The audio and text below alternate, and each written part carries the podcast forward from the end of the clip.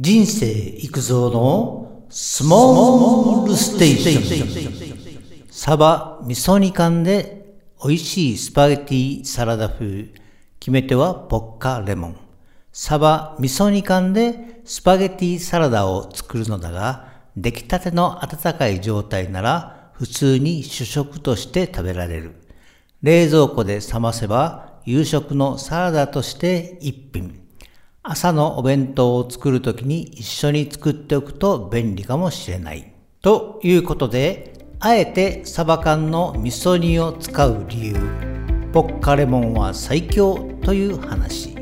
今回も YouTube に簡単動画をアップしていますので見てくださいね。サバ缶の味噌煮、味噌味はマヨネーズと合わせると最高に美味しいです。そこにッカーレモンの爽やかさと好みによりますが胡椒を効かせてさらにガーリックペッパーなどを入れると大人の味になります。味噌味とマヨネーズとポッカーレモンが決め手です。まず今回使う調味料サバ味噌煮缶の味噌だれ。胡椒ガーリックペッパーマヨネーズポッカーレモンオリーブオイル。次に材料。サバ味噌煮缶ままあのやや細め 4.4mm 茹で時間5分のスパゲティ。そしてもみのり少々。では作り方です。最初にスパゲティを茹でる。スパゲティ 100g でお湯1リットル塩小さじ1です。スパゲティの茹で方はパッケージの裏に書いてあるスパゲティの上手な茹で方通りがベストですね。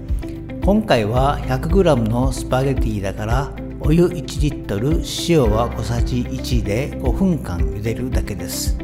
スパゲティに関しては水にあらかじめつけておいて時短で茹でる方法など自分のお好みで自由に茹でるのがいいですね。茹で上がったらざるにおか揚げしましょう。次にスパゲティを茹でた後の同じフライパンの中でサバ味噌煮のタレとマヨネーズポッカーレモン胡椒ガーリックペッパーそしてオリーブオイルこれらをビーターでしっかり混ぜます。混ざったらサバ味噌のサバも入れて軽くほぐしておきましょう。そしてざるにおか揚げしたスパゲティをフライパンに戻してザクザク混ぜて完成。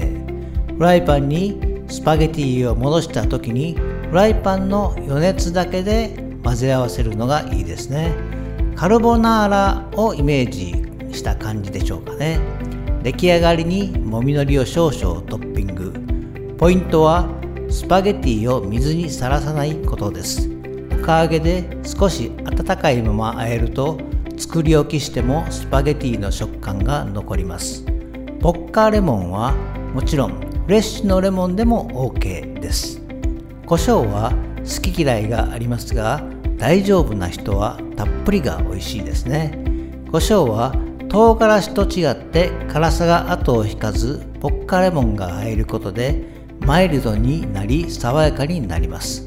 ガーリックペッパーももちろんフレッシュのガーリックでも OK です。味の特徴は味噌とマヨネーズはよく合います。そこに爽やかなポッカーレモンと胡椒のパンチでサラダとして食べてもいいし温かい状態で普通にパスタ料理として食べてもいいと思います。その他の応用料理としてスパゲティを使いましたがマカロニやペンネなどでもいいですね。サバ缶は味噌煮が個人的にはマヨネーズと相性がいいので好きです。醤油煮でもさっぱりといい感じになると思います。水煮だとその他の調味料を足さないと味が薄くなりますからやはりこのスパゲティサラダ風は味噌煮か醤油煮がおすすめですね。参考までに食材費、えー、材料費ですね。それぞれの地域や季節で価格は変わりますが平均価格税込みです。スパゲティ 100g50 円。サバ味噌煮缶1缶160円。調味料1食分60円合計270円。調理時間スパゲティを茹でる5分合わせ調味料1分混ぜる工程1分合計7分。最後にまとめ私は1人なので 100g のスパゲティで1食分にしました。ご家族が多い人は少し多めに作ってサラダとして副菜で食べると食卓が賑やかになりますね。作り置きもできますからいいと思います。今日はここまで。バイバイ。